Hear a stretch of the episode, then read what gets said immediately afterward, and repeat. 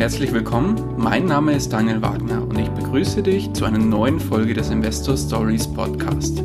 Erfahre von anderen Investoren, wie sie gestartet sind und welche Erfahrungen sie auf ihrem bisherigen Weg gemacht haben. Lass dich von ihren Geschichten, Strategien und Vorgehen inspirieren und schreibe deine persönliche Investor Story.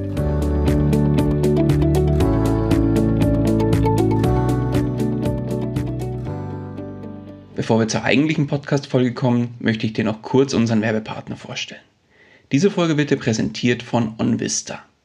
Auf dem Finanzportal OnVista findest du nicht nur aktuelle Informationen rund um das Thema Börse und Geldanlage, sondern auch verschiedene Ratgeber und Vergleiche zu unterschiedlichen Finanzthemen. Unter anderem erwarten dich Informationen rund um die Themen ETFs, Robo-Advisor, Tages- und Festgeld, Depotvergleiche und noch viel mehr. Der Bereich bei OnVista wird immer wieder um neue Inhalte ergänzt, daher lohnt es sich hier regelmäßig vorbeizuschauen, um nichts zu verpassen. Den Link dazu findest du in den Shownotes zu dieser Folge. Und jetzt wünsche ich dir viel Spaß bei der kommenden Podcast-Folge. Hallo und herzlich willkommen zu einer neuen Folge des Investor Stories Podcast. Heute zu Gast bei mir Sven Gries. Sven, grüß dich.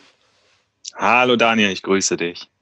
Schön, dass du da bist und schön, dass du dir so kurz vor deinen Flitterwochen, da geht es nämlich morgen hin, habe ich gehört, äh, dir die Zeit nimmst, um ja hier bei uns im Interview zu sein. Ach, ein paar Stunden habe ich noch. Ich denke mal, die Zeit können wir gut überbrücken und das füllen wir jetzt sehr gut aus. Ja, perfekt. Wunderbar. Sven, bevor du aber losfliegst, würde ich dich bitten, dass du dich vielleicht auch hier nochmal ganz kurz vorstellst.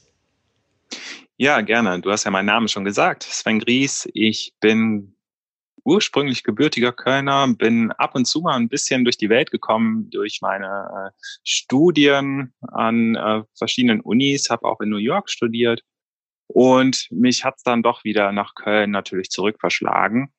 Und hier bin ich dann auch schwerpunktmäßig tätig, wo wir auch gleich drauf eingehen werden, was ich denn so mache. Und ähm, ja, da liegt auch der Schwerpunkt meines Immobilienportfolios. Das heißt, du bist aktiver Immobilieninvestor, das weiß ich schon von dir. Genau, ich bin aktiver Immobilieninvestor, bin da über einige Umwege hingekommen und äh, lebe inzwischen davon. Man nennt es ja Privatier. Ähm, ich verwalte mein eigenes Vermögen und sehe zu, dass das stetig wächst und äh, gleichzeitig helfe ich aber auch anderen äh, angehenden Investoren äh, auf dem Immobilienmarkt, sowohl als Immobilienmakler als auch äh, Immobilienberater, wenn jemand dann tiefergehende Fragen hat. Okay, da wollen wir dann später mal ein bisschen tiefer einsteigen und werden wir das mal uns zu Gemüte führen, was du da so alles treibst. Bevor wir das aber machen, Sven, würde mich mal interessieren, wie du überhaupt da hingekommen bist, wo du heute bist. Das heißt, wie waren denn so die Anfänge? Lass uns mal da die Uhr so ein bisschen zurückdrehen. Was waren denn so die Anfänge bei dir, wo du gesagt hast, das Thema Investments, Geldanlage, Finanzen, das ist was für mich, das will ich mich oder da will ich mal ein bisschen tiefer einsteigen. Wie ging es da los bei dir? Du, ob du es glaubst oder nicht, also ich bin jetzt 31 Jahre alt und ich hatte das irgendwie schon damals in die Wiege gelegt bekommen. Also ich habe keine Selbstständigen in der Familie, ähm, wir haben keine Unternehmen, gar nichts. Ähm, meine Eltern haben das auch äh, teilweise gar nicht so toll gefunden, was ich da gemacht habe. Stichwort Risiko. Äh, als Unternehmer, als Vermieter bist du ja schließlich auch Unternehmer. Ähm, und trotzdem hatte ich das immer irgendwie schon drin. Und so kam das dann auch, dass ich schon im Alter von zwölf Jahren so erste unternehmerische Züge gezeigt habe. Äh, da hatte ich damals angefangen mit äh, so Werbeflyer zu verteilen. Ja, ähm, also wir hatten Unternehmen in unserem Ort hier in Köln, die äh, brauchten einfach ein bisschen Werbung, so Friseurbetriebe oder kleinere äh, Läden. Und da habe ich dann auch gemerkt, hm, ähm, wenn ich die jetzt nur verteile, dann kriege ich ja nur einen kleinen Anteil des Kuchens, äh, was das Geld angeht. Dann designe ich die doch direkt mal. Weißt du, mit zwölf bin ich dann hingegangen, habe mir einen Computer angeschmissen und äh, habe dann angefangen, die Dinger auch zu designen für die Läden. Ähm, das muss man sich auch mal vorstellen. Also es war gar nicht so einfach, äh, dann Geschäftsleute zu überzeugen, einem kleinen Jungen Geld zu geben, der äh, da Werbung macht und äh, das ganze Zeug verteilt in der Gegend. Aber irgendwie hat es doch geklappt. Und das waren so die ersten Anfänge, wo ich tatsächlich als Schüler schon richtig Geld mit verdient habe. Und ähm, ich habe dann so dies und das auch weitergemacht, war äh, immer neben der Schule noch aktiv und habe geguckt, Mensch, wie kann man denn als in dieser Situation Geld verdienen als Schüler ist das ja gar nicht so einfach. Ne? War dann auch Rettungsschwimmer äh, am Badesee, habe da wirklich in den Sommerferien gutes Geld verdient. Ähm, war ja auch nicht der schlechteste Job, da äh, in der Sonne sitzen und äh, den Leuten beim Baden zugucken. Ähm, war ganz lustig. Und dann war die Schule vorbei. Und dann dachte ich, so, jetzt muss aber wirklich Geld verdienen. Hab ähm, eine Berufsausbildung gemacht, großen Außenhandelskaufmann und habe da schon gemerkt, boah, das erfüllt mich auf gar keinen Fall. ähm, okay. Normalerweise dauert die drei Jahre. Ich hatte die ja verkürzt auf knapp über ein, ein Vierteljahre. Ähm, die letzten, das waren immer so Schulblöcke, die eingeschoben waren in der Berufsausbildung. Die hatte ich dann, ich glaube, das waren zwei von drei Blöcke, habe ich mir dann selbst beigebracht ähm, zu Hause. Und dadurch war das eben möglich, äh, die Hälfte zu verkürzen. Und als nächstes kam dann einfach die Station Studium. Ja, ähm, weil ich dachte, hm, man muss studieren, um weiterzukommen im Leben. Ähm, würde ich heute so nicht mehr unterschreiben, tatsächlich. Ähm, rein finanziell gesehen ist ein Studium aus meiner Sicht, aus heutiger Sicht, äh, rausgeschmissen Geld. Hätte ich damals direkt angefangen, wirklich ins Immobilienbusiness einzusteigen. Also ich hatte vom ersten Ausbildungsgehalt meine allererste Eigentumswohnung in Köln gekauft, eine kleine Studentenwohnung. Ähm, hätte ich das direkt weitergemacht, du, dann sähe das heute nochmal ganz anders aus, als es eh schon äh, ist. Also ich sag mal, ganz unerfolgreich bin ich jetzt natürlich nicht mit meinen Investments, aber wahrscheinlich wäre ich schon ein, zwei Stufen weiter, ähm, wenn ich da am Ball geblieben wäre. Gut, die Ursprungsfrage war ja, wie bin ich so zu den Immobilien gekommen? Und das war auch tatsächlich das Ding. Ähm, ein Onkel von mir, der hatte in diesem Haus, in diesem Mehrfamilienhaus, ist ein großes Haus mit 160 Einheiten, hatte der eine Wohnung und ich habe das immer schon so mitbekommen, weil ich immer schon interessiert war, wie funktionieren so Deals, ne? wie ähm, wie tritt man als Vermieter auf, wie hat mein Onkel das gemacht und äh, welches Wissen braucht man da und wie funktioniert das alles. Ähm, das habe ich mir halt dann schon von klein auf angeguckt. Meine Mutter erzählt mir immer ganz stolz, wie ich damit 14 mit dabei war und auch schon Fragen an die Mieter gestellt habe. Ich kann mich da heute gar nicht mehr dran erinnern. Aber äh, da sind mir wohl Sachen aufgefallen, die so äh, selbst meinem Onkel nicht aufgefallen sind, weil ich halt immer ganz genau hingeguckt habe. Und äh, ja, dann habe ich mich halt getraut, vom ersten Ausbildungsgehalt Geld zu investieren. Mensch, das war ein Investment. Das heißt, dein Onkel war ähm, Immobilieninvestor. Ja, der hatte zwei, drei Wohnungen hatte so. ja. Also ah, okay. ja, das war jetzt nicht ganz groß. Ne? Das war wirklich alles ganz vorsichtig. Ähm, der hatte auch ein bisschen was mit äh, Fix and Flip gemacht, wie man es heute nennen würde. Aber das war nicht wirklich im großen Stil. Also das war wirklich sehr passiv, was er da gemacht hat. Ja, und ähm, ja, ich habe mich dann auch getraut, mit Anfang 20 eine Eigentumswohnung in Köln zu kaufen. 28.000 Euro. Mensch, war das viel Geld vor zehn Jahren. das war noch ein Investment, sage ich dir. Ähm, ja, da gehen einem natürlich erstmal tausend Fragen durch den Kopf ne? und vor allen Dingen Ängste kommen auf. Was passiert? Warum? Was? Warum sollte es zwingend eine Wohnung sein und nicht zum Beispiel Aktien oder irgendwas? Ja, Aktien habe ich auch immer mit geliebäugelt. Ähm, das ist aber ein Feld, wo ich ganz ehrlich sagen muss, ich habe da keinen direkten Bezug zu. Bei Immobilien kann ich dir sofort sagen, wenn du mir sagst, wo die Wohnung hier in der Gegend ist oder das Objekt allgemein, kann ich dir sofort sagen, geiles Investment, sofort kaufen oder Finger davon lassen. Bei Aktien kann ich mehr oder weniger nur raten. Aber damals ja. mit 20 doch noch nicht, oder? Das ist richtig, das hat sich da so ein bisschen entwickelt. Hätte ich so ein Aktienvorbild in der Familie gehabt, ja, wo ich so ein bisschen was von Aktien mitbekommen hätte, dann hätte sich das vielleicht in die Schiene entwickelt. Aber das war halt gar nicht gegeben. Und ähm, irgendwie war dann auch mein Interesse eher bei Immobilien, wahrscheinlich auch als was Physisches ist. Ich bin sehr praktisch veranlagt. Bei einer Immobilie siehst du direkt, woran du investierst. Ja, und das ist ja bei Aktien wirklich sehr abstrakt. Ja, ja, klar. Bei Immobilien war das dann im Prinzip durch deinen Onkel, weil du da schon Berührungspunkte hattest, so habe ich es jetzt verstanden. Und ja, das erste Investment war dann tatsächlich mit 20 die kleine Eigentumswohnung in Köln. Genau. Genau. Okay. Das war das allererste Investment. Da habe ich auch wirklich Glück gehabt aus heutiger Sicht. Ne? Also ähm, Die hat sich im Wert in diesen zehn Jahren mehr als verdreifacht und hat mir jetzt natürlich auch ermöglicht, dann nochmal andere äh, Investments zu tätigen. Thema Nachbeleihung gehen wir sicherlich gleich auch nochmal ein bisschen drauf ein. Ähm, ja, aber damals war das natürlich schwierig, ohne großartiges Eigenkapital, fast nur mit Fremdkapital, mit einem Ausbildungsvertrag, einem Azubi-Vertrag, äh, einen Banker zu finden, der so ein Ding finanziert. Ja. Und ähm, ja, da habe ich dann auch im Nachhinein Glück gehabt, dass meine Hausbank damit gespielt hat. Gut, mit den Zinsen und mit äh, der Ausgestaltung des Darlehens haben die mich natürlich ein bisschen über den Tisch gezogen, muss man ganz ehrlich sagen. Aber der Start war gemacht. Okay. Gut, mit 28.000 Euro, das kriegt man dann im Zweifel ja noch hin mit einem Ausbildungsgehalt. Das war nämlich auch, ja gut. Also es war damals überdurchschnittlich. Ich glaube, wir hatten 800 Euro verdient. Ja, ja, das war schon überdurchschnittlich. Aber ganz ehrlich, was bleibt denn von 800 Euro übrig, ne? wenn du deine Lebenshaltungskosten abziehst, selbst wenn man, wie ich zu dem Zeitpunkt damals noch zu Hause wohnt, ähm, es geht ja doch einiges von dem Geld weg.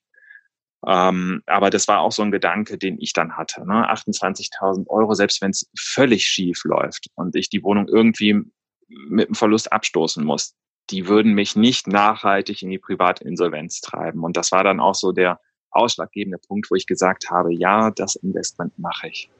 Okay. Und wie ging es dann weiter? Dann hast du die Wohnung gekauft und dann war die leer, war die vermietet? Wie, wie war es? Erzähl mal ein bisschen was dazu. Ja, also ich habe wirklich totales Glück gehabt. Ähm, die Wohnung liegt in Köln-Sülz. Ähm, das ist auch relativ bekannt von äh, meinem YouTube-Kanal, weil ich da zuletzt noch mal was gekauft habe im selben Objekt. Und ähm, die Wohnung war damals leer. Das war natürlich super, weil ich mich nicht mit irgendwelchen Kalkulationen rumschlagen musste einer Ist-Miete, sondern ich konnte mir frei einen Mieter aussuchen. Der kam dann aus einem erweiterten Bekanntenkreis.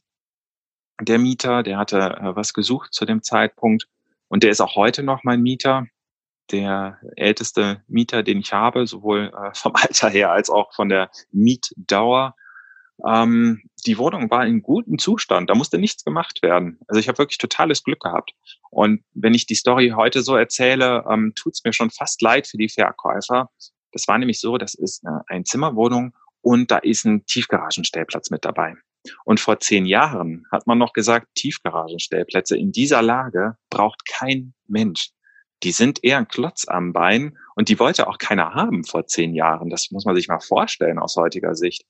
Und ähm, ich habe dann noch einen Abend vor dem Notartermin mit den Eigentümern telefoniert und denen gesagt, liebe Leute, es tut mir wirklich leid, aber den Kaufpreis, den wir ausgehandelt hatten, den kann ich euch nicht zahlen, weil dieser Tiefgaragenstellplatz dabei ist. Und dann habe ich tatsächlich den Tiefgaragenstellplatz aus vollster Überzeugung damals als Argument angeführt, um den Kaufpreis nochmal zu drücken. ja, ähm, das kann man sich, wie gesagt, heute überhaupt nicht mehr vorstellen. Ne? Die Dinger, die werden einem unter den Händen weggerissen. Ähm, die sind super begehrt. Aber gut, damals war es halt so. Ich habe wirklich auch sehr großes Glück mit diesem Investment gehabt. Das muss man dann auch zugeben. Ähm, aber es war natürlich auch viel Mut und Risiko dabei. Mhm. Dann hast du quasi mit Anfang 20 so ein bisschen den Ball ins Rollen gebracht. Ja. Dann erzähl doch mal, wo sich das Ganze dann hinentwickelt hat. Was machst du denn heute? Ja, vielleicht schiebe ich noch eine Zwischenstation ein. Gerne. Und zwar war diese Wohnung nicht das Hauptinvestment und ich habe mir damals auch nicht vorstellen können, dass ich von Mieteinnahmen lebe, sondern ich hatte mit 16 eine Firma gegründet. Das war ein Internethandel für Garagentore und Garagentorteile. Kam daher, weil ich mit 14 ungefähr so ein Schülerpraktikum gemacht habe im Großhandel, die eben so ein Zeug verkauft haben an die ganzen Baumärkte und an die Fachhändler. Und da habe ich gesehen, Mensch, was laufen hier für Massen an Ware über den Tresen? Warum wird das nicht direkt an den Endkunden verkauft? Vor zehn Jahren, beziehungsweise äh, wie, wie lange ist das jetzt her? 14 Jahre. Äh, warum wird das nicht an den Endkunden verkauft? Da war das noch nicht so mit Internetgeschichten und gerade nicht solche Produkte. man hat mir auch dringend davon abgeraten, das zu machen. Das würde nicht funktionieren und dieses Internet ist eh ganz komisch. Und wenn du mir sowas sagst, dann erst recht. Also ging es ab zum Vormundschaftsgericht mit meinen Eltern. Ähm, ein Richter hat mir da ein paar Fragen gestellt, äh, ob ich denn so grob überblicken kann, was äh, so ein Unternehmertum mit sich bringt. Und das Ganze habe ich dann natürlich mit Ja beantwortet und dann wurde ich für voll geschäftsfähig in diesem Bereich erklärt. Heißt, ich durfte mit 16 Verträge abschließen und meine Firma gründen. Okay. Die Firma gibt's nach mehreren Umwegen, das würde den Rahmen jetzt völlig sprengen, äh, gibt's die heute noch. Ich habe die zwischendurch einmal verkauft, nachdem die groß war. Ich hatte ein Ladengeschäft, Angestellte, äh, war parallel noch Student, muss man ja auch immer mit im Fokus behalten und habe den Laden dann verkauft, be kurz bevor ich nach New York gegangen bin fürs Studium. Das war tatsächlich einen Tag vor Abflug. Jetzt haben wir schon wieder dieselbe Situation. Morgen fliege ich in Flitterwochen und damals war es halt einen Tag vor Abflug in die USA, habe ich mein Geschäft verkauft. Ähm, hat mir natürlich sehr wehgetan, ja, so ein das Baby, was ich da aufgebaut habe, abzugeben, aber es war die richtige Entscheidung. Das Geld habe ich dann genommen und äh, als ich dann wieder zurück war aus den USA von meinem Studium, was macht man, wenn man jung ist und viel Geld hat? Man kauft sich eine fette Karre und natürlich noch eine Eigentumswohnung. Und ähm, die Wohnung habe, wenn ich so überlege, äh, ich habe beides nicht mehr, tatsächlich. das Auto habe ich relativ schnell wieder verkauft, weil das hat sich als Groschengrab rausgestellt. Und die Wohnung hatte auch so seine, ihre Probleme. Und zwar hatte ich da meinen allerersten Mietnummern, meine zweite Eigentumswohnung als junger Mensch. Und dann hatte ich direkt richtig die Kacke am Dampfen auf gut Deutsch. Und zwar war das einer, der wusste sehr geschickt mit den deutschen Gesetzen umzugehen. Der wusste, wie man auf Kosten anderer lebt, ohne dass man jemals gefasst wird oder jemals zur Rechenschaft gezogen wird. Das hat der perfekt drauf gehabt. Bis dahin konnte ich mir nicht vorstellen, dass das geht, aber in Deutschland funktioniert das. In dieser Wohnung, ich habe die natürlich vorher besichtigt, die sah auch gut aus, hat sich dann aber zwischenzeitlich so viel getan, dass ich irgendwann gesagt habe, als dann auch keine Miete mehr kam, das ging relativ schnell, jetzt muss die Notbremse gezogen werden. Wir hatten glücklicherweise über dieser Wohnung zu der Zeit einen Wasserschaden. Und es war nicht auszuschließen, dass auch Wasser in diese Wohnung gelaufen ist. Jetzt war der Mieter nicht mehr zu erreichen. Klar, der hat mir keine Miete gezahlt und wollte nichts von mir wissen. Was habe ich also gemacht? Ich habe mir die Hausverwaltung geschnappt und die Polizei. Und dann haben wir zusammen mit dem Schlüsseldienst die Wohnung aufgebrochen. So, dann war ich in der Wohnung drin. Da hat mich dann erwartet eine Massageliege, Erwachsenenspielzeug, naja, den Rest kannst du dir ja denken. ja. also, dieser Typ ist auch Bauunternehmer übrigens, hat mehrere Baufirmen gehabt. Ein paar gab es dann schon zu dem Zeitpunkt gar nicht mehr. Man, man fragt sich, warum. Ähm, dieser Typ hat da alles Mögliche gemacht, nur nicht das, wozu die Wohnung angemietet war, nämlich zum Wohnen. Ich habe dann relativ zügig eine Zwangsräumung durchgeführt und konnte die Wohnung danach komplett renovieren. Ich kann mich heute noch dran erinnern, 39 Grad Fieber. Ich habe geschwitzt wie ein Schwein, aber ich wollte das Ding fertig kriegen. Ich hatte wirklich, ich war wirklich sehr krank zu der Zeit, aber ich wollte das Ding einfach nur fertig kriegen und loswerden ich hatte da so viele negative Emotionen verbunden mit dieser Wohnung und es war ja mein zweites Objekt. Und ich dachte, nee, da machst du auf gar keinen Fall weiter. Bloß keine Immobilien. Das Ding muss sofort weg. Hab das hübsch gemacht, inseriert und das habe ich auch sehr, sehr schnell zum doppelten Kaufpreis verkaufen können. Also das waren nur wenige Monate wo ich dann mit ähm, ja, ein wenig Verhandlungsgeschick jemanden gefunden habe, der mir das Doppelte von dem bezahlt hat, was ich bezahlt habe. War natürlich gut, weil dann hatte ich auf einmal schon wieder Cash in der Hand. In der Zwischenzeit sind zwei Jahre vergangen. Es gibt eine Sperrfrist, wenn du ein Unternehmen verkaufst. Man spricht von zwei bis drei Jahren, bis man wieder in diesem Bereich tätig werden darf. Und ich dachte mir, Mensch, das hat einmal sehr gut funktioniert, machst du einfach das Gleiche nochmal. Habe also nochmal die ähnliche Firma gegründet, wie ich sie damals verkauft habe. Und habe gemerkt, dass meine Ursprungsfirma, die ich verkauft hatte, nicht mehr so gut lief. Und so kam es dann, dass ich sowohl die neu gegründete Firma hatte, als auch die damalige Firma zurückgekauft habe und dann so ein kleines äh, ja, Firmenkonstrukt aus diesen zwei Unternehmen gebastelt habe, wo ich die dann zusammengefasst habe. Ja, äh, das ist eine gute Frage. Das muss so 24 Anfang der 20er irgendwie. Ja, ja, Anfang Mitte 20 war ich da, ähm, wo ich das dann wieder gemacht habe. Okay, spannend. Und ja, da hatte ich dann auch eine GmbH für gegründet, war natürlich auch ein super spannendes Ding, ne? Mit Anfang 20 Student immer noch, beziehungsweise wieder im Master dann, ähm, dann so eine GmbH zu gründen, nochmal so eine Firma zu haben, das war schon cool. Äh, in der Zwischenzeit hatte sich im Internet allerdings schon so viel getan und so viel verändert, dass mein damaliges Wissen und meine damaliges Vorgehen äh, mit der Internetpräsenz beziehungsweise dem, mit der Produktdarstellung, dass das alles schon überholt war. Und deswegen lief das dann auch nicht mehr so optimal, wie es zu Beginn war. Bin ich hingegangen. Entweder ich habe mir ein Ultimatum gesetzt, ähm, nach zwölf Monaten hätte das Teil wirklich durch die Decke schießen müssen. Das war mein Ultimatum oder eben nicht. Und da es nicht so funktioniert hatte, wie ich mir das vorgestellt habe, habe ich gesagt, entweder mache ich die Firma jetzt platt, dafür habe ich eine GmbH gegründet, oder ich finde jemanden, der mir das Teil abkauft. Nach einiger Zeit habe ich dann tatsächlich jemanden gefunden, der mir äh, die GmbH abgekauft hat. Die gibt's auch heute noch. Die ist anscheinend erfolgreicher denn je. Da bin ich auch sehr froh drüber, dass einfach dieses meine Gründung, die ich damals durchgeführt habe, dass die einfach fortlebt und heute noch am Markt existiert. Ähm, auf jeden Fall habe ich mich von diesem Teil komplett getrennt und bin dann wirklich in diese Schiene gegangen und habe nochmal nachgedacht, Mensch, mit Immobilien, das lief jetzt einfach bis auf diese eine Wohnung. Mit der anderen Wohnung lief das ja wirklich problemlos. Und alle paar Jahre dachte ich, Mensch, da kann man eine Mietanpassung vornehmen. Also das geht auch von alleine. Man muss nicht mehr dafür arbeiten und bekommt trotzdem mehr Geld. Und dann habe ich mir das mal genauer angeschaut. Und wie der Zufall will, im selben Objekt, wie gesagt, 160 Wohnungen gibt's da, wurde dann wieder was verkauft. Und da sind die Kaufpreise in der Zwischenzeit schon deutlich angestiegen. Und trotzdem habe ich noch mal ein Schnäppchen gefunden, wo ich zugeschlagen habe.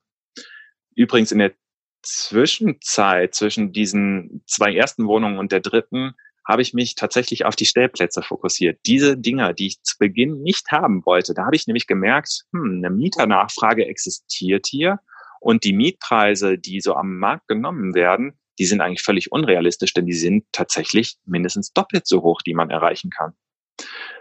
Jetzt hatte ich den Vorteil, ich habe die doppelten Mieteinnahmen gehabt von allen anderen Vermietern dort aber die haben natürlich mit den Mieteinnahmen gerechnet, die die hatten und haben so ihre Kaufpreise errechnet. Und außerdem hatten die noch im Kopf, die Teile sind eh nichts wert. Und dann habe ich teilweise für 2000 Euro hier Stellplätze gekauft, mitten in Köln. Tiefgaragenstellplätze. Also heute wirklich unfassbar. Das heißt, du hast dann erstmal gesagt, ich kaufe jetzt erstmal eine Handvoll Stellplätze. Genau, das waren dann drei, vier Stellplätze, die ich da gekauft habe, einzeln.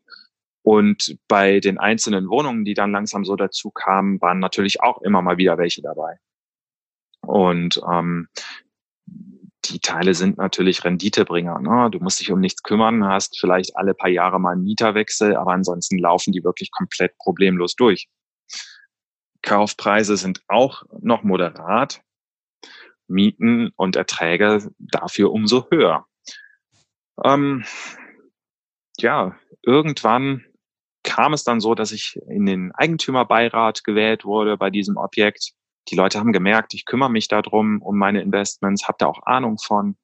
Und so knüpft man natürlich dann auch Kontakte. Und diese Kontakte haben mir dann geholfen, dass ich da nochmal ein paar Wohnungen kaufen konnte. Und außerdem habe ich dann auch gemerkt, das ist ein Business, das sich lohnt. Da ist dann irgendwann der Groschen gefallen und ich habe mich auch mal ein bisschen außerhalb umgeguckt. In Köln selbst, wie in allen Großstädten, ist es natürlich extrem schwierig, Renditebringer zu kaufen. Also ich kaufe Objekte, die mir mittelfristig, sprich nach anderthalb, zwei Jahren, eine Nettorendite von zehn Prozent bringen müssen. Okay, Klingt aber da muss ich jetzt mal kurz ja. einhaken. Jetzt ja. sagst du, äh, Renditebringer etc. pp. Und ihr habt, du hast damals auch schon wieder auf äh, Schnäppchen gefunden. Jetzt, ich sag mal so, der, der typische Vermieter in Deutschland macht ja vieles, aber er schaut nicht im Zweifel sehr detailliert auf die Zahlen. Woher hast ja. du dir denn dieses Wissen angeeignet, dass du sagst, ich kann eine Wohnung für mich sauber durchrechnen, berücksichtige sowas wie eine Instandhaltungsrücklage, eine eigene, berücksichtige das, was umlagefähig ist, nicht umlagefähig ist, etc. pp. Also so eine klassische Renditekalkulation, wie man sie als Immobilieninvestor auch macht, sauber. Und wo, woher, hast, wie, wie hast du das, das Wissen dir angeeignet und wie hast du das Ganze dann für dich auch entdeckt? Und wann war das vor allem? Ja, da sprichst du ja natürlich sehr wichtige Punkte an, die viele Investoren tatsächlich gar nicht beachten. Die sehen immer nur die Bruttozahlen und merken dann erst hinterher, wenn das Kind in den Brunnen gefallen ist, dass da noch viel mehr dranhängt als das, was man zunächst im Exposé im Internet sieht.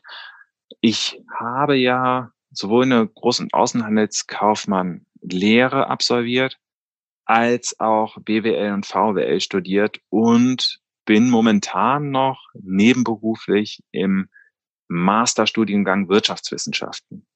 So, das Ganze hat natürlich extrem viel mit Zahlen zu tun. Uni Köln ist auch eine sehr mathelastige Uni und da wird viel, sehr, sehr viel abstrakt gehandelt und gedacht.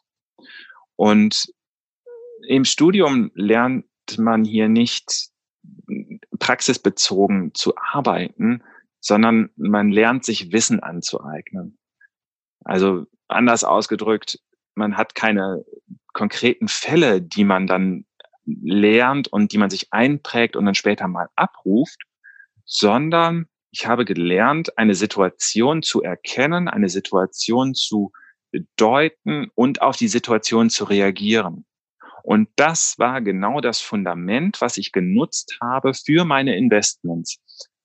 Ich hab, bin also hingegangen, habe mir angeguckt, okay, mit einer Mietwohnung habe ich eine Einnahme von X und dann habe ich ganz, ganz viele Einzelposten, die Ausgaben darstellen. Außerdem kann unter anderem das, das, das und das passieren und dafür brauche ich den und den Betrag.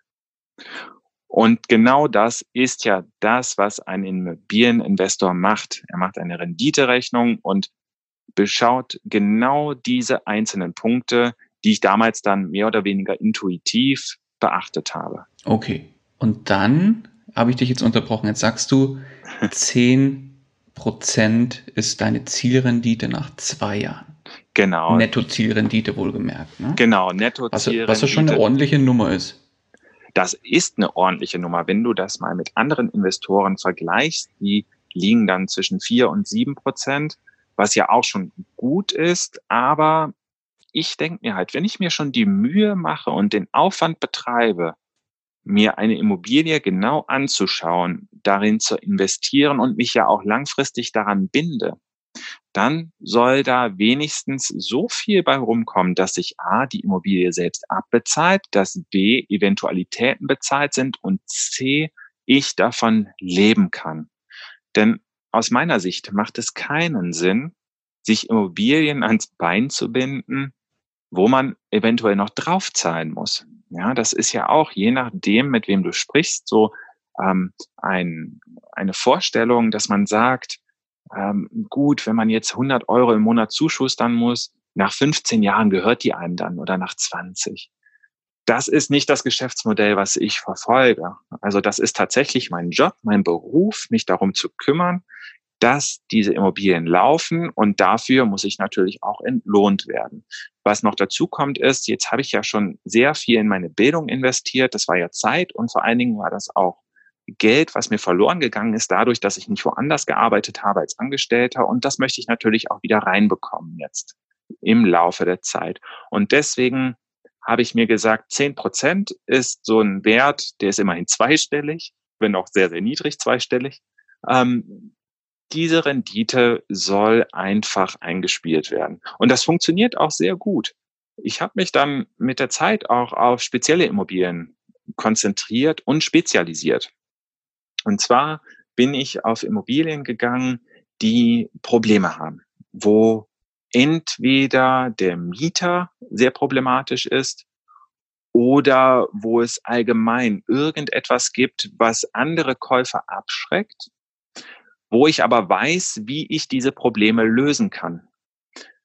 Ein gutes Beispiel ist, ich kaufe momentan sehr viel von älteren Menschen, die auch Mietnomaden haben oder die Mieter haben, die sehr äh, träge in der Mietzahlung sind, denen du eine Mahnung nach Mahnung schicken kannst, die Mietrückstände haben. Und manche Menschen sind damit entweder völlig überfordert oder haben da gar keine Lust mehr drauf, haben es auch gar nicht mehr nötig, sich um sowas zu kümmern. Und da springe ich dann ein. Ja, das ist eine Win-Win-Situation, denn die Verkäufer sind ihre Immobilie los, zu einem Kaufpreis natürlich unter Marktwert, unter Berücksichtigung dieses Problems. Und ich gleichzeitig kaufe, wie gesagt, unter Marktwert eine neue Immobilie und dadurch kommen natürlich auch diese zweistelligen Renditen zustande. Denn ich weiß inzwischen, ich bin ich bilde mich stets fort im Thema Mietrecht und weiß inzwischen, wie die Gerichte bei einzelnen Situationen entscheiden. Mietrecht ist ja sowieso so eine Geschichte, das können relativ wenige Rechtsanwälte wirklich zu 100 Prozent. Und viele behaupten aber, so Wald- und Wiesenanwälte, dass sie es natürlich drauf haben. Und solche Anwälte nehmen sich dann meistens diese Mieter, die diese Probleme verursachen, und ich habe da eine Kanzlei, die zählen zu den besten in Deutschland. Und tatsächlich, wenn ich selber nicht weiterkomme, viele Klagen führe ich ja inzwischen selber vor Gericht. Äh, ich habe mir das dann auch ein bisschen abgeguckt, hatte ja auch äh, Jura äh, während meines Studiums, weiß also grob, wie das so funktioniert, weiß, wie man mit dem BGB umgeht und weiß auch, wie man Urteile liest und deutet. Und relativ einfache Geschichten kann ich halt selber abhandeln. Wenn es dann aber mal dazu kommen sollte, dass tatsächlich irgendetwas unklar ist und etwas äh, eventuell auf der Kippe stehen könnte, dann gebe ich das an die Kanzlei ab. Die kosten Schweinegeld, aber das ist es dann unterm Strich immer noch wert. Da haben wir noch ein Investment. Wenn wir später noch Zeit haben, gehe ich da gerne noch drauf ein. Das war nämlich so ein Fall, wo ich die gedacht hätte zu brauchen, aber dann letztendlich doch nicht gebraucht habe. Okay. Da waren jetzt ganz viele Themen dabei, wo ich nochmal tiefer einsteigen möchte. Und zwar Punkt eins. Nochmal möchte ich nochmal auf die 10% zurück. Ich bin ja selber angehender Immobilieninvestor, beziehungsweise bin da äh, ja schon mit den ersten, mit der ersten Immobilie losgerannt und ja. bin auf dem besten Weg zur zweiten ähm, und so weiter. Jetzt muss ich nochmal sagen, Netto-Zielrendite von 10% nach zwei Jahren. Definier mal für dich eine Netto-Zielrendite. Also wir reden hier nicht von der Eigenkapitalrendite, sondern von der Netto-Mietrendite. Genau. Eigenkapitalrendite habe ich vor unserem Interview auch nochmal nachgeguckt. Die größte liegt bei 4.300 Prozent. Unfassbar. Okay. Das sind diese Stellplätze. Ne? Wir reden da über relativ kleine Summen. Ja, klar. Aber äh, die Netto äh, Eigenkapitalrendite ist dann natürlich hoch. Definiert ist die als Netto-Miete abzüglich der Kosten, die diese Wohnung verursacht. Allerdings nicht berücksichtigt ist da der Kapitaldienst. Okay, das heißt, äh, genau, netto, netto Mietrendite ist ja im Prinzip dann, wie gesagt, wie du schon gesagt hast, die Kaltmiete abzüglich der ja, laufenden Kosten ohne den Kapitaldienst selbst. Das heißt, genau. da strebst du tatsächlich diese 10% an. Genau, und Kapitaldienst für alle, die damit jetzt nichts anfangen können, sind letztendlich die Zinsen und Tilgungen, die man an die Bank zahlt für das Fremdkapital, was aufgenommen wird. Da bin ich auch nochmal wahrscheinlich eine Besonderheit unter Investoren. Es gibt ja manche Turbo-Investoren, die möglichst viel Fremdkapital nutzen möchten. Und wie man schon anfangs bei mir rausgehört hat, ich bin relativ risikoavers. Heißt, ich überlege mir ganz genau, wie viel Fremdkapital und wie viel Fremdrisiko ich mir da einkaufe bei so einer Immobilie.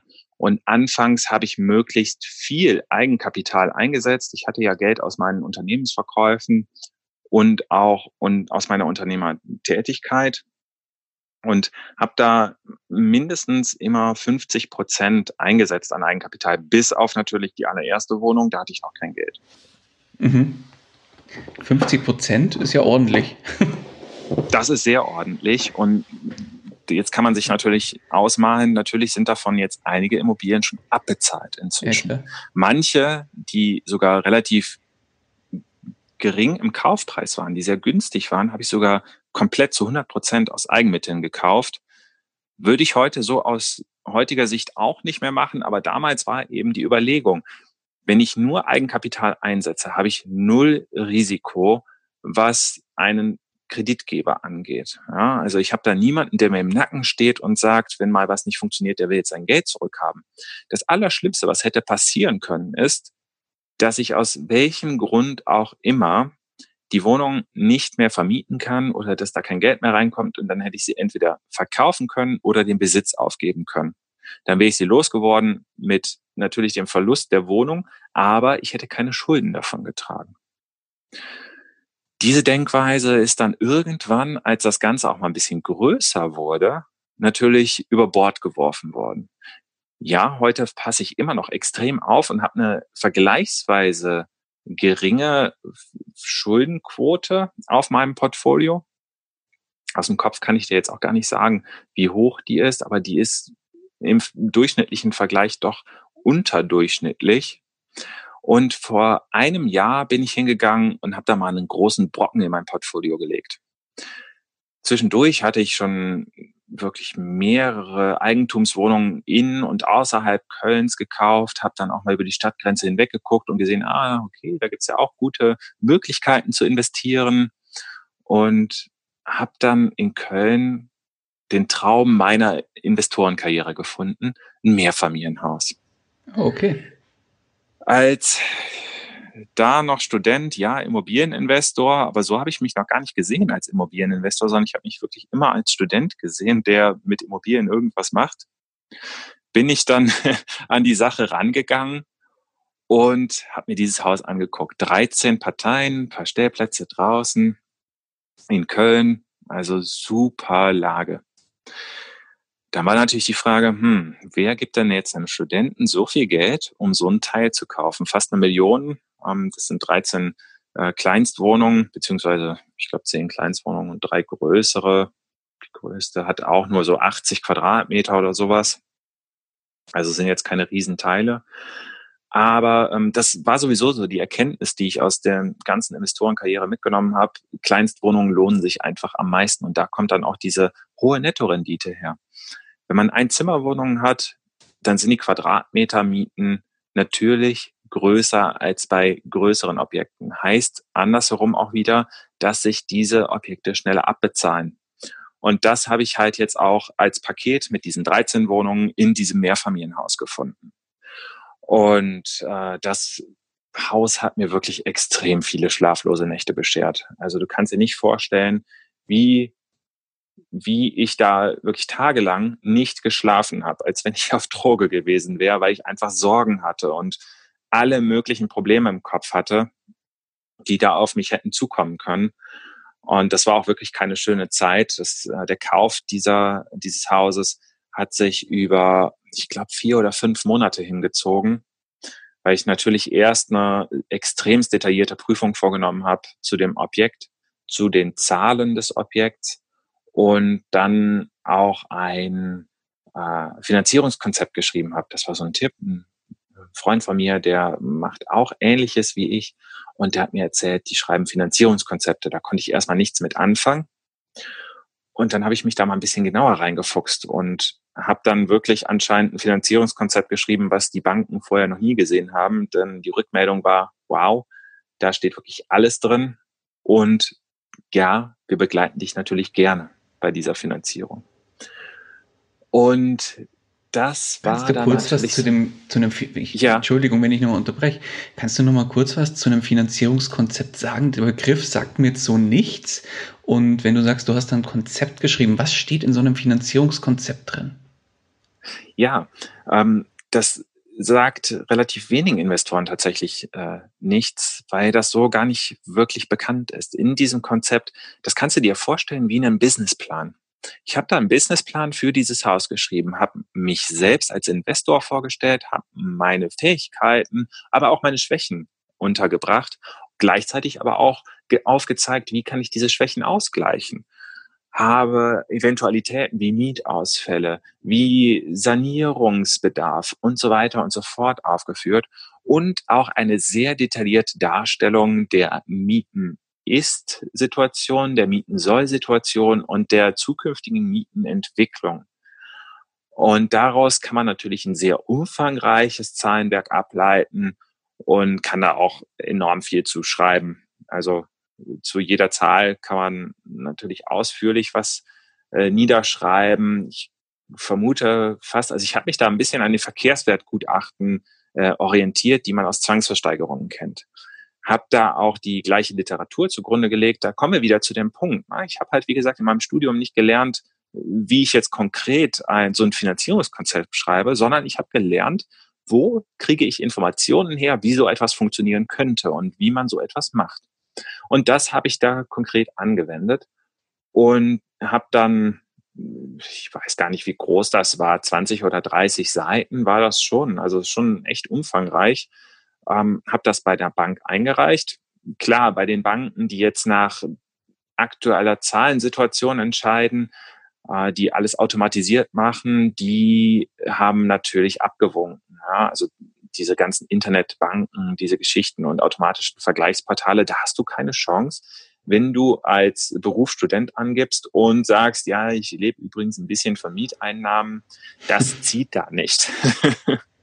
das, das hat da keinen Wert. Ich habe dann vor Ort eine äh, Bank gefunden, wo ich mich persönlich vorstellen durfte. Das ist auch so ein Tipp von mir wirklich persönlich mit den Menschen reden. Und ich hatte noch gleichzeitig das Glück, dass ich da einen Bankberater hatte, der wirklich Ahnung hat, der wirklich verstanden hat, was ich mache und was ich vorhabe. Das habe ich sonst wirklich extrem selten bei anderen Banken gesehen. Die Menschen, die da über Kredite und Darlehen entscheiden, das sind selbst keine Investoren. Die verstehen die 0815 Geschäfte, die halt relativ wenig Rendite abwerfen aber verstehen nicht tatsächliche Investments.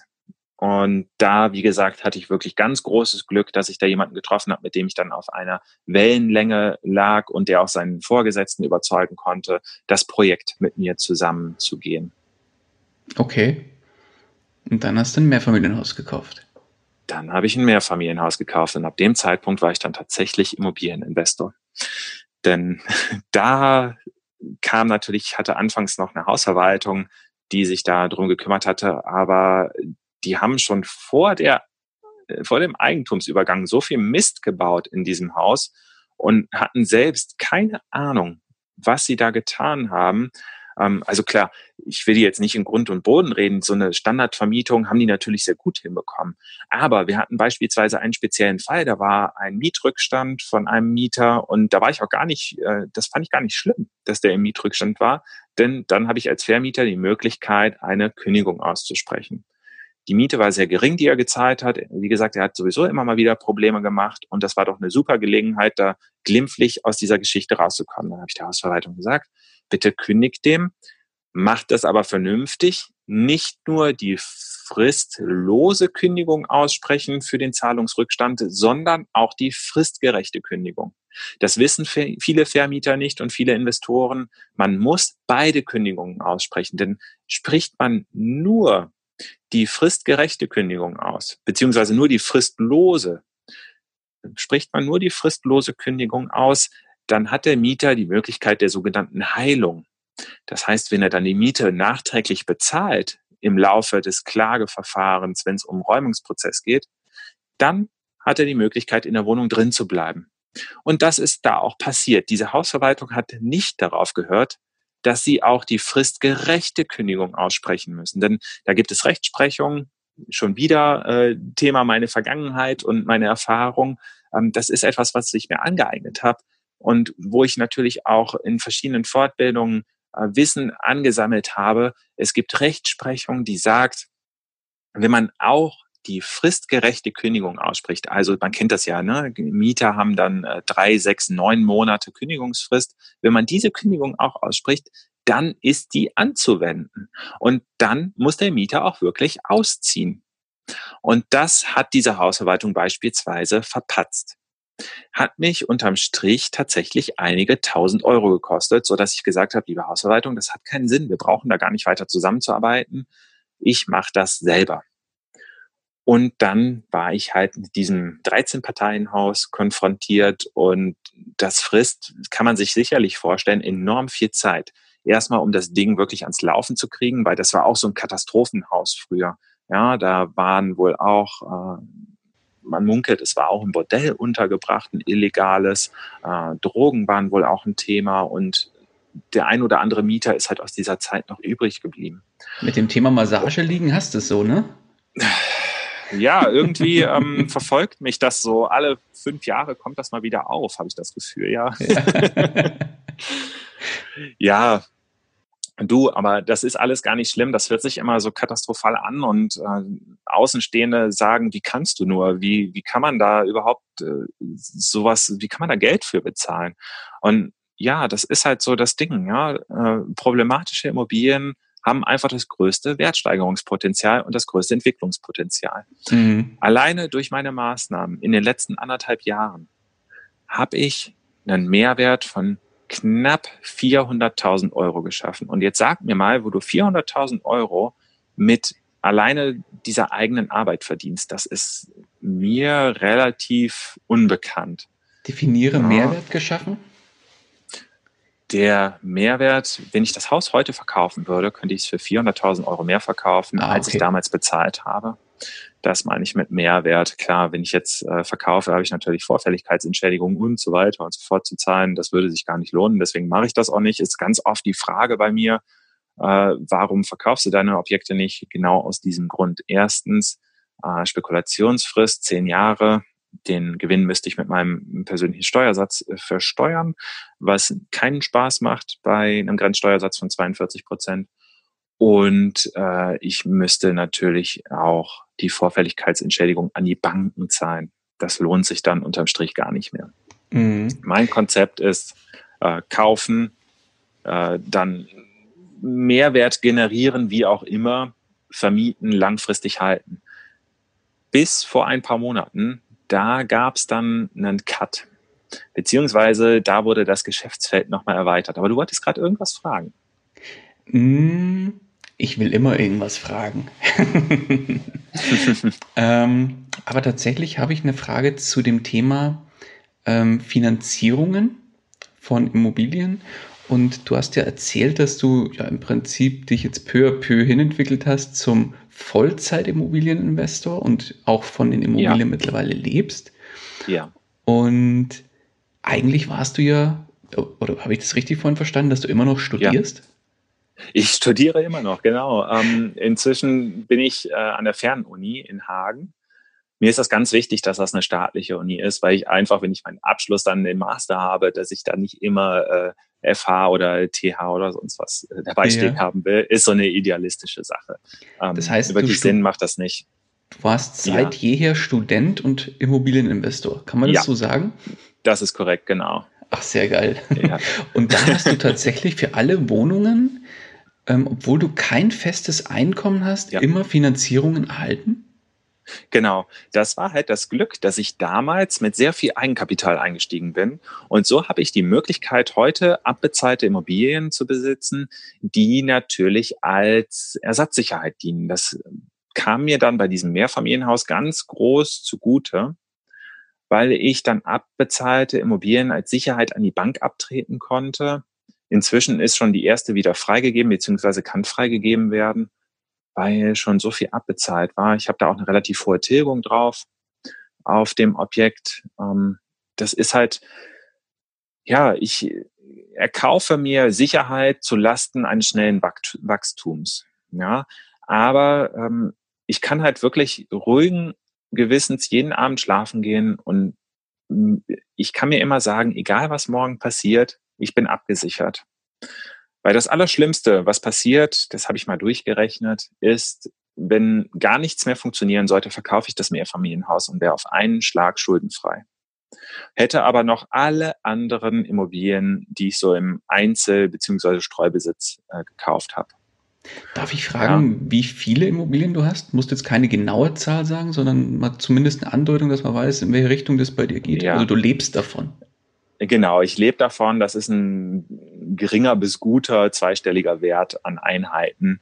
Mhm. Äh, ja, an Wohnimmobilien und dann kommen halt noch die ganzen Stellplätze und, und Garagen dazu. Was ja auch immer relativ ist. Ähm, wenn man jetzt 100 Einheiten, ich sage jetzt mal im Osten hat, wo eine Einheit 20.000 Euro kostet versus 100 Einheiten in München. Jetzt bist du ja in ja. Köln unterwegs und in Köln, glaube ich, hat sich ja auch einiges getan, was die Kaufpreise angeht. Ja, also wir liegen hier auch bei gut 4.000 bis 5.000 Euro den Quadratmeter mhm. Kaufpreis für Wohnungen. Ähm, deswegen sage ich, äh, Schnäppchen kaufen, hohe äh, Rendite erzielen und dann natürlich auch einen sehr hohen Cashflow haben. Ähm, ich weiß, worauf du anspielst und ich bin da ehrlich gesagt kein Fan von, viele Kleinsteinheiten zu haben, die dann nicht viel Cashflow abwerfen. Denn diese Einheiten werden auch in Zukunft äh, jeder einzeln für sich betrachtet kein riesen Netto-Renditebringer sein. Also natürlich die, die prozentuale Rendite, die betrachten wir jetzt nicht, sondern die absoluten Zahlen. Und du musst halt beachten oder man muss allgemein beachten, wenn jetzt eine Wohnung renoviert werden muss, die Tapete, die Fliesen, der Boden, die kosten überall gleich, ob du jetzt im Osten einkaufst oder im Westen oder in München. Die Materialien sind immer gleich teuer. Klar, Lohnunterschiede gibt es in der Verarbeitung, aber worauf ich hinaus will, die Kosten, die man per se auf jeden Fall irgendwann hat, denn jede Wohnung muss irgendwann renoviert werden, die sind überall gleich. Und ich habe doch bei einem hohen Mietniveau diese Kosten sehr viel schneller wieder erwirtschaftet und wieder drin als Vermieter, als wenn ich ein niedriges Mietniveau habe. Warum soll ich dann meine kostbare Zeit dafür verwenden, diese relativ unrentablen Wohnungen zu bewirtschaften, die erstmal zu suchen, zu kaufen. So ein Kaufprozess, der nimmt ja auch unheimlich viel Kapazitäten in Anspruch.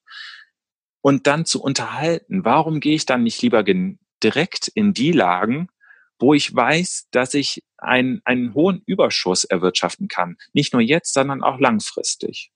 Ja, weil äh, man kann davon ausgehen, so eine Großstadt wie Köln und das Kölner Umland, da wird sich zumindest in diesem Kleinstimmobilien beziehungsweise Kleinstwohnungsmarkt mit ein, zwei Zimmerwohnungen da wird sich nichts Negatives entwickeln. Bei größeren Wohnungen muss man aufpassen. Demografischer Wandel ist ja ein Stichwort.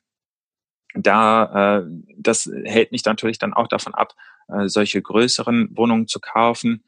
Wie das jetzt konkret im Osten aussieht, kann ich dir ehrlich gesagt an dieser Stelle nicht sagen. Aber Vorurteil ist ja Abwanderung aus dem Osten von Deutschland zugunsten des Westen Deutschlands findet statt und wird auch vermehrt in Zukunft stattfinden. Ausgenommen natürlich einige Hotspots, aber auch da gibt es ja inzwischen schon angezogene Mietpreise. Mhm. Okay, Sven, dann würde ich gerne mal auf was ähm, du hast ja vorhin schon so ein paar Negativbeispiele gesagt oder negative Erlebnisse erzählt aus deiner bisherigen, ähm, ja, sag ich mal, Investorenkarriere. Lass uns mal so ein bisschen auf das, auf den, ja, auf die Fehler eingehen, die du auf dem, auf deinem bisherigen Weg gemacht hast. Was war denn, wenn du so zurückblickst, dein persönlich größter Fehler beim Thema Investments? Der größte Fehler bei allen Investments, die ich gemacht habe, ist, dass ich mich selbst zu sehr in Anspruch nehme. Ich gebe ungern die Kontrolle ab und nehme ungern Hilfe von außen in Anspruch. Und das ist ein ganz, ganz großer Fehler. Von Anfang an sollte man jemanden dabei haben, der A, Ahnung hat von diesen Geschichten. Ich habe mir alles mühsam selbst erarbeiten müssen und alles durch eigene Erfahrungen teilweise auch erarbeiten müssen. Das hätte ich mir sparen können, indem ich mir jemanden gesucht hätte, der mich an die Hand nimmt und mir sagt, wie etwas funktioniert, wo eventuell Fachleute zu finden sind, die sich um so etwas kümmern. Und ich habe natürlich auch, also ich hab, bin wirklich hingegangen und habe bis vor kurzem, also jetzt gerade vor zwei, drei Wochen, habe ich die letzte Wohnung noch komplett selber renoviert, habe alles selber gemacht. Ich habe, ähm, das habe ich auch schon angedeutet, einen YouTube-Kanal, Grundbuchwissen bei Sven Gries. Und da teile ich meine Erfahrungen als Vermieter. Das heißt, das ist schon mal ein guter Anlaufpunkt, um zu sehen, wie steigt man ein als Immobilieninvestor, welche Fehler werden gemacht und wie kann man diese Fehler vor allen Dingen vermeiden und wie kann man es besser machen. Und unter anderem habe ich da auch eine Wohnung gezeigt aus meinem Mehrfamilienhaus, was ich da gekauft habe, wo ein Messi drin gelebt hat. Du kannst dir nicht vorstellen, wie versifft diese Wohnung war. Also sowas ekelhaftes und die hat gestunken. Der hat das Bad in fünf Jahren oder wie lange der da gelebt hat, hat der kein einziges Mal geputzt. Und jetzt stell dir vor, du ziehst deine Toilette nicht ab in diesen fünf Jahren. Das war das allerekelhafteste, was ich je erlebt habe. Ich bin dann hingegangen, habe mir, ähm, momentan kriegst du ja Desinfektionsmittel hinterhergeschmissen, ne? habe mir da erstmal so ein paar Liter gekauft und in so einen Sprühkanister getan. Weißt du, womit du die Blumen so absprühst. Und damit bin ich dann erstmal durch die komplette Wohnung gegangen und habe da alles getötet, was da rumfliegt. Weil da sind Fliegen ohne Ende, also mindestens, da sind tausende Fliegen drin gewesen. Das war absolut ekelhaft. Und das war ein Fehler, dass ich das natürlich selber gemacht habe. Warum habe ich das gemacht? Ich kann das einfach nicht abhaben, wenn da so, ein, so eine Delle im System ist. Also wenn da eine Wohnung ist, wo ich weiß, die sieht so aus und die wird dann nicht direkt gemacht, dann macht mich das unruhig. Ja, bei mir müssen solche Sachen wirklich direkt abgearbeitet werden. Ich habe einen Hausmeisterservice, der erledigt sowas für mich. Die sind dafür ausgerüstet und die gehen dann da durch, kosten ein paar Euro, aber ist okay. Ja, ähm, aber das wollte ich nicht. Ich wollte aus zwei Gründen, wollte ich das selber machen. Erstmal, damit das sofort gemacht ist, dass da dieser Dreck raus ist. Und dann bin ich auch hingegangen und habe die auch selber renoviert. Das macht mir natürlich auch Spaß.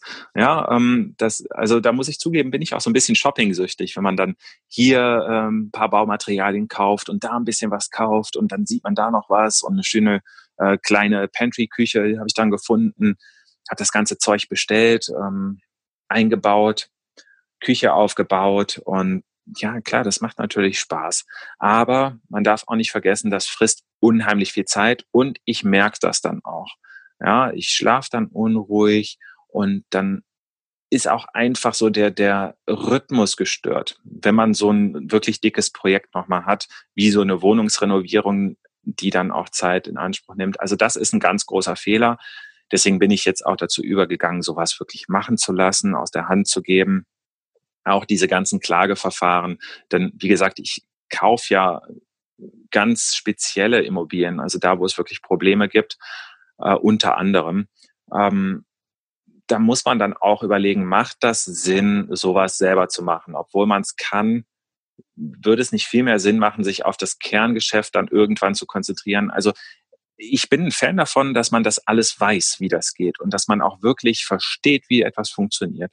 Sobald man an diesem Punkt angelangt ist, kann man das meiner Meinung nach aber extern abgeben. Heißt, einen Handwerker beauftragen, einen Rechtsanwalt oder wen auch immer.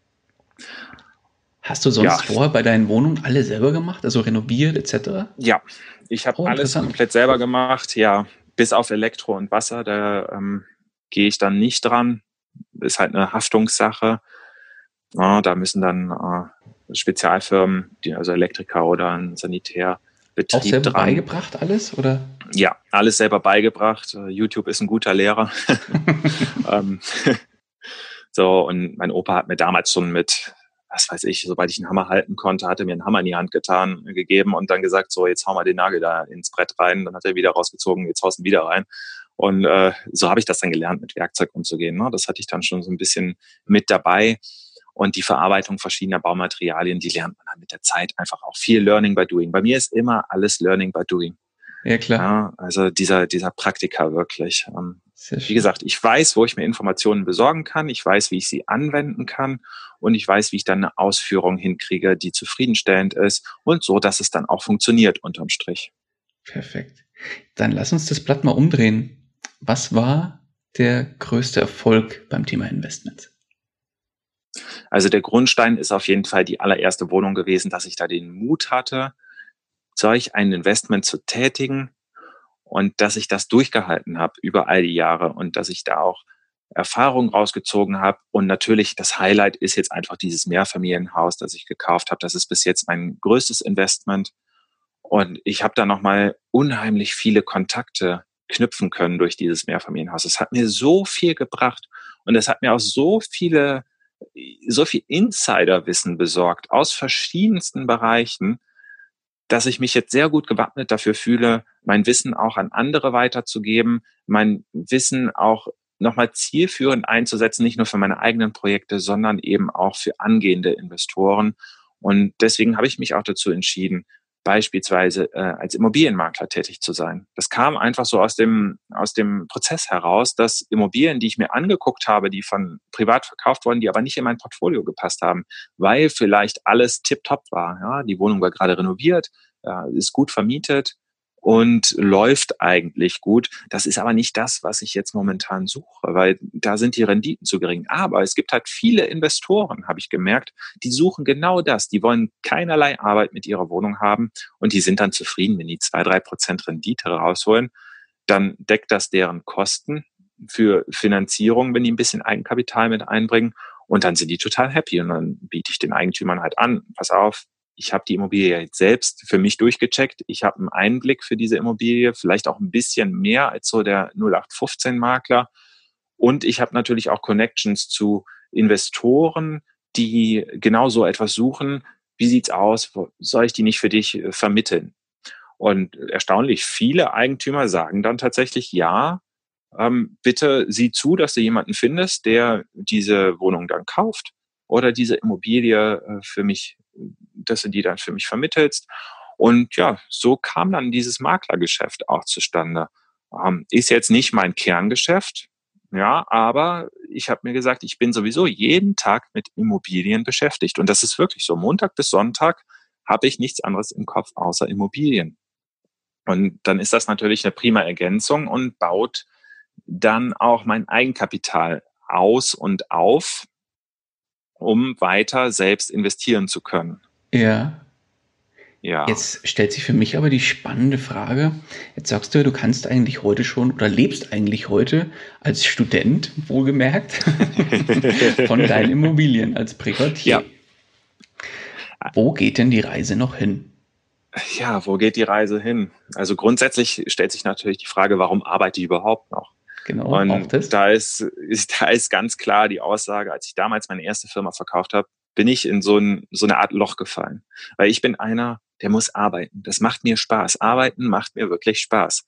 Ich kann nicht zu Hause sitzen oder sonst irgendwas oder so ein Binge-Watching betreiben von Serien und einfach unproduktiv sein. Das geht bei mir nicht. Klar, abschalten muss auch sein und mal kann man das machen. Aber mir wird dann relativ schnell langweilig. Ich suche immer die Herausforderung. Und wo geht die Reise hin? Ich habe jetzt angefangen, ähm, mir den, den Grundstock aufzubauen, dass ich von diesen Immobilien, die ich privat halte, dass ich davon leben kann. Und jetzt geht es darum, wirklich auch Vermögen aufzubauen. Das Ganze wird über Kapitalgesellschaften laufen. Ähm, da wird es zwei, also es wird eine Holdingstruktur geben, da gehe ich später dann äh, auch mal mit äh, in einem anderen Interview drauf ein, wenn ich das an der Stelle äh, schon mal ankündigen darf. Ja, klar. Ähm, mit einem bekannten Steuerberater. Und ähm, da wird es eine Holdingstruktur geben, unter anderem dann eine Firma auch äh, drin involviert sein, die Fix- und Flip-Immobilien äh, bewirtschaftet. Ich habe jetzt zuletzt ein Paket aus zwei Wohnungen gekauft. Das war so ein Notverkauf ähm, eine Vermögensverwaltungsgesellschaft, die da zwei Immobilien hatte in der Nähe von Köln, sich überhaupt nicht drum gekümmert hatte und die da auch relativ wenig Ambitionen hatten, noch was dran zu ändern. Die wollten die Dinge einfach nur loswerden. Und sobald du sowas als Investor merkst, dass die Dinge eigentlich nur weg sollen, ist das natürlich der Jackpot schlechthin. Hm. Diese Immobilien hatten beide dasselbe Problem. Also zumindest sah es so aus. Sie waren bewohnt, und seit Jahren wurde in der einen Immobilie gar keine Miete mehr gezahlt, über 20.000 Euro Mietschulden. Und die andere Wohnung, die hat äh, knapp 4.000 Euro Mietschulden. Der Mieter, der hat da irgendwie die Miete gekürzt, lebt vom Amt und äh, hat da vorher mit seiner Frau drin gewohnt, die ist ausgezogen. Das Amt zahlt dann irgendwann weniger. Dadurch kamen diese Mietschulden zustande. Also er wohnt in einer viel zu großen Wohnung, die ihm eigentlich gar nicht mehr äh, wirtschaftlich äh, zusteht. So, und ich habe halt gemerkt, diese Gesellschaft, die will die Wohnung einfach nur loswerden. Und wir sind dann von anfangs auch nur 60.000 Euro Kaufpreis, muss man sich auch mal vorstellen, 200 Quadratmeter Wohnfläche, 60.000 Euro Kaufpreis sind wir dann runtergegangen auf 35.000 Euro. 35.000 Euro Kaufpreis, 200 Quadratmeter, zwei Eigentumswohnungen in der Nähe von Köln, 20 Minuten Autofahrt, also alles tipptopp. Ich bin dann hingegangen und habe mir überlegt, was mache ich damit? Die eine Wohnung knapp 113 Quadratmeter, glaube ich, die andere dann äh, 85, 86, 87, irgendwas um den Dreh Quadratmeter. Was mache ich damit? Die kleinere Wohnung, die werde ich wohl behalten. Und die große Wohnung wird mein allererstes Fix- und Flip-Objekt. Bedeutet, ich wollte hingehen und eine Einigung mit der Mieterin treffen, dass die da auszieht und dafür die Schulden erlassen bekommt die Mietschulden, die sie hatte. Also habe ich mal Briefe geschrieben an die Mieterin. Die kamen aber zurück. Dann dachte ich, hm, okay, schon komisch, bin hingefahren, habe den Hausmeister angeruf, angesprochen, beziehungsweise habe ihn vorab angerufen, weißt du etwas über die, diese Mieterin? Und dann sagte mir, ja, die ist vor ein paar Wochen ausgezogen, der Schlüssel liegt hier bei uns. Und dann dachte ich natürlich, Jackpot. Ich habe diese Wohnung extrem billig kaufen können. Die Mieterin ist ausgezogen dann schauen wir uns doch mal an, wie diese Wohnung aussieht. Habe ich auch in einem Video festgehalten, ist nämlich eine super spannende Geschichte gewesen. Die Mieterin hat die Wohnung vorher noch hm, technisch modernisiert und ist dann irgendwann abgehauen. ich muss jetzt ein bisschen Geld in die Hand nehmen, die Wohnung noch schön zu renovieren, aber unterm Strich wird das wahrscheinlich so mit der Deal meines bisherigen Lebens gewesen sein, diese Eigentumswohnung. Ähm, die wird den Kaufpreis natürlich um mehrfaches äh, refinanzieren, den ich da bezahlen musste. Und das Geld werde ich halt nehmen, um dann zukünftig weitere Fix- und Flip-Objekte kaufen zu können. Also Wohnungen und Häuser, die ich in schlechtem Zustand erwerbe, wo die Grund, Grundsubstanz aber gut ist und die ich dann aufwerten werde, um sie relativ zeitnah wieder verkaufen zu können und das ganze Spiel dann wieder von vorne beginnen zu lassen. Außerdem werde ich jetzt hingehen, äh, eine Gesellschaft gründen, die meine Bestandsimmobilien, die neu dazukommen, halten wird. Auch aus dieser Steuerthematik einfach, weil diese Gesellschaften äh, steuerbegünstigt sind. Und da die Möglichkeit besteht, auch schnell nochmal Eigenkapital aufzubauen, um eben das Ganze noch ein bisschen schneller ankurbeln zu können. Ich habe ja schon angedeutet, äh, momentan gehe ich eher auf ein Zahnfleisch, weil zeitlich ist einfach gar nichts mehr drin. Deswegen ist der nächste Schritt auch, dass ich mir einen Mitarbeiter respektive Mitarbeiterin äh, suche, die das Ganze mit mir zusammen angehen wird und mich in meiner Investorentätigkeit unterstützen wird. Also du siehst, daraus ist ein richtiges Business entstanden und das wächst auch und äh, kann dann auch zumindest schon in Teilzeit noch eine zweite Person mitfinanzieren. Sehr gut. Und irgendwann bist du dann auch mal endlich fertig mit deinem Studium. Die Masterarbeit habe ich schon geschrieben, habe ich schon zurück. Ich muss tatsächlich nur noch vier Klausuren schreiben, dann äh, wäre ich auch fertig. Das Gemeine ist aber, ich habe keinerlei Zeitdruck. Die Uni gibt mir keine Vorgaben, wann ich fertig werden muss. Und ich selbst bin natürlich auch lieber mit Immobilien beschäftigt, weil es gerade extrem gut läuft. Irgendwann ja, wird auch mal ein Knall kommen. Irgendwann wird es auch mal sein, dass das Ganze nicht mehr funktioniert. Aber solange es kostenloses Geld auf dem Markt gibt und immer weiter Geld reingepumpt wird, kann dieses System gar nicht anders als weiter so zu funktionieren. Und das möchte ich natürlich mitnehmen und nutzen jetzt in meinem Alter. Wer weiß, was später kommt. Ne? Auf jeden Fall, solltest du auch tun. Sven, ich würde gerne mal mit dir jetzt ein kurzes Gedankenexperiment machen. Ja, gerne. Und zwar, stell dir mal vor, du wachst jetzt morgen auf, jetzt bist du ja sehr, sehr weit auf deiner finanziellen Reise, trotz meines Erachtens noch einem sehr jungen Alters. Stell dir mal vor, du wachst morgen auf, bist aber nicht mehr du selbst. Du wachst quasi als fremde Person auf und als diese fremde Person studierst du nicht, sondern hast einen Angestelltenjob verdienst ungefähr 1500 Euro netto im Monat und hast dir ja, während deiner Angestellten-Tätigkeit bisher einen Puffer von 10.000 Euro angespart. Was dir jetzt komplett resettet wird, ist mhm. dein Netzwerk, das du dir bisher aufgebaut hast, sonstige Kontakte und alles ist wirklich komplett bei Null. Finanziell bist du auch komplett auf, auf Null gesetzt, bis auf diese 10.000 Euro und dein Gehalt. Und was du aber hast, ist dein Wissen, das du dir bis heute aufgebaut hast. Und jetzt müsstest du finanziell komplett neu starten. Wie würdest du starten?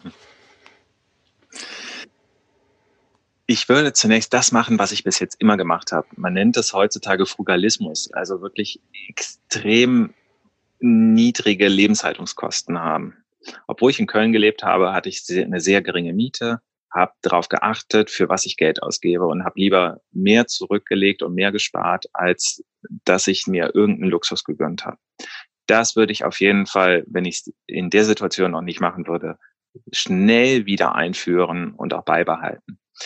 Dann, wenn ich dieses Wissen, was ich heute habe, wenn ich das dann zu diesem Zeitpunkt auch besitze, dann fällt natürlich der nächste Schritt weg. Ich hätte sonst gesagt, ich suche mir jemanden, der dieses Wissen hat und nutze dieses Wissen.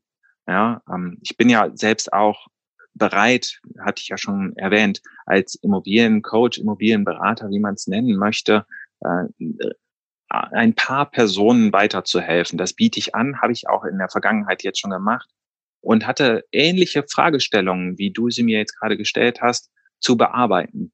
Wie baut man sich mit relativ wenig Kapital, mit einem fehlenden Netzwerk ein Immobilienvermögen auf? Beziehungsweise wie baut man sich Wohlstand auf, der auch nachhaltig ist? Und aus meiner Sicht ist es Immobilienvermögen, andere werden sagen, es sind Aktien. Ich würde, um zu deiner Frage zurückzukommen, schauen, dass ich dieses Geld, was ich habe und die finanziellen Möglichkeiten, die ich habe, von diesen 1500 Euro vor Corona hätte man bei den Banken gesagt, werden knapp 600, 700 Euro pauschal als Lebenshaltungskosten abgezogen. Inzwischen gehen viele Banken hin und ziehen 1000 Euro ab. Dann bleiben also nur noch 500 Euro übrig, wenn man sonst keine Kosten hat, also keine Auto-Leasingrate oder äh, sonstige, äh, eine private Krankenversicherung, wie ich sie jetzt habe, die wäre dann auch noch on top abzuziehen. Man hätte also 500 Euro frei verfügbaren Cashflow aus dem Angestelltenverhältnis, die man bei den Banken als Sicherheit äh, einsetzen kann, beziehungsweise in der Haushaltsrechnung verwenden kann, um eine Immobilie zu kaufen. Und mit 500 Euro plus natürlich der Netto-Mieteinnahme, die nach einem Risikoabschlag übrig bleibt, kann man relativ gut solche Immobilien kaufen, die ich jetzt heute kaufe. Dann würde ich hingehen und würde mit möglichst hohem Fremdkapitaleinsatz genau solche Immobilien kaufen, diese 10.000 Euro in der Hinterhand halten, falls irgendetwas passiert, beziehungsweise die verwenden, um anstehende Kosten, die, wo es sich nicht lohnt, einen Kredit oder ein Darlehen aufzunehmen, die dann zu finanzieren und so relativ schnell nochmal ein Immobilienvermögen begründen und weiter ausbauen. Perfekt. Dann heißt es jetzt einfach nur, das, was du gesagt hast, nachmachen und loslegen, würde ich sagen. so sieht's aus. genau. Sven, die, die Stunde haben wir schon dicke geknackt. Dann würde ich vorschlagen, kommen wir auch langsam zum Ende des Interviews. Ja, ich, denn du, denke ich schon mal, Ärger hier. Ja, ja. Ich wollte gerade schon sagen, der Flug geht bald. Ja, ja, ja, ja. Die Koffer sind noch nicht ganz gepackt, also zumindest meine nicht. Oh, oh, oh, dann davon ja, ja. möchte ich natürlich nicht abhalten. Dann, mein Lieber, dann würde ich vorschlagen, kommen wir noch zu einer einzigen Frage. Und zwar, stell dir vor, ein Einsteiger kommt kurz bei dir vorbei und sagt, Sven, ich habe mir jetzt das Interview heute angehört. Immobilien klingt für mich auch super, super spannend ich möchte heute noch loslegen mit dem Thema Immobilieninvestments. Welchen Rat kannst du mir mit auf den Weg geben? Was würdest du ihm sagen? Auf jeden Fall Informationen sammeln. Klar, jetzt als YouTuber, der ich ja auch bin, empfehle ich natürlich auch meinen Kanal zu betrachten. Ich kriege sehr viel positives Feedback, dass ich da auch wirklich auf die echten Probleme eingehe, die so Immobilieninvestoren haben und dass ich auch echte Lösungen präsentiere und nicht irgendwelche geschönigten Zahlen da präsentiere. Also das wäre was, wo man wirklich direkt einsteigen könnte, wo man jetzt sofort nachschauen kann. Grundbuchwissen bei Sven Gries kann man direkt ansehen bei YouTube, kostet nichts, kann man Informationen sammeln und wenn dann immer noch Beratungsbedarf ist, ich bin ja da und biete auch die Möglichkeit. Perfekt. Dann ja, du hast schon erzählt, dein äh, YouTube-Kanal, den verlinken wir sehr gerne auch in den Show Notes, da kann dann jeder auf jeden Fall vorbeischauen. Wenn dich einer unserer Hörer ansonsten irgendwie erreichen möchte, wie kann man dich am besten erreichen? Wenn du nicht gerade in den Flitterwochen bist. Ja, genau. Tatsächlich ist die Plattform, die ich äh, jeden Tag nutze, YouTube. Und da kommuniziere ich auch mit meinen äh, Zuschauern. unter den Videos kann man Kommentare hinterlassen, da kann man auch kleinere Fragen stellen, die beantworte ich dann natürlich auch gerne. Und da bin ich dann auch verfügbar. Wenn das jetzt umfangreicher wird, dann gibt es die Möglichkeit, mich halt auch zu buchen. Da gibt es dann äh, kleinere Pakete, eine halbe Stunde, eine Stunde oder zwei Stunden, wenn es wirklich umfangreich ist. Aber viele Fragestellungen lassen sich halt schon in einer halben Stunde abklären. Ähm, du hast ja jetzt auch gemerkt, ich konnte auf deine Fragen auch sehr spontan eingehen und mir fällt da auch immer was ein, wenn da eine konkrete Fragestellung ist, so dass man relativ schnell solche Sachen abhandeln kann. Perfekt. Wunderbar. Dann, Sven, von meiner Seite bleibt mir eigentlich nur noch eins zu sagen. Ganz, ganz viel Spaß in den Flitterwochen. ganz lieben Dank, ja, dass du dir noch die Zeit genommen hast. Und sehr gerne, Daniel. Die letzten Worte des Interviews, die gebühren dir. Ja, Daniel, wirklich recht herzlichen Dank, dass du mich auf deinem äh, Podcast eingeladen hast und dass wir dieses Interview heute führen konnten. Das ist für mich wirklich eine Besonderheit, weil ich ja noch relativ neu bin in diesem Geschäft ähm, mit der Öffentlichkeit zu arbeiten. Und das hat mir wirklich enorm viel Spaß gemacht und nochmal herzlichen Dank und ja, weiterhin viel Erfolg auch mit deinem Podcast. Alles klar, danke dir, mach's gut. Bis dann. Ciao. Das war's auch schon wieder mit dieser Podcast-Folge. Ich danke dir ganz herzlich fürs Zuhören. Wenn dir der Investor Stories Podcast gefallen hat, dann freue ich mich darüber, wenn du mir eine Bewertung bei iTunes hinterlässt. Das Ganze dauert keine zwei Minuten, jedoch unterstützt ihr damit mich und meine Arbeit für den Podcast. Außerdem möchte ich dich herzlich einladen, dich der Investor Stories Community über Facebook anzuschließen.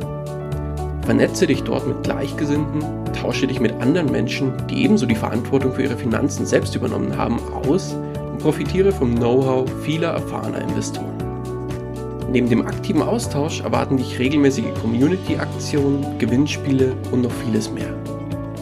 Den Weg zur Community findest du über www.investor-stories.de slash community. Ich freue mich, wenn du auch beim nächsten Mal wieder mit dabei bist. In dem Sinne, alles Gute und habe die Ehre, dein Daniel.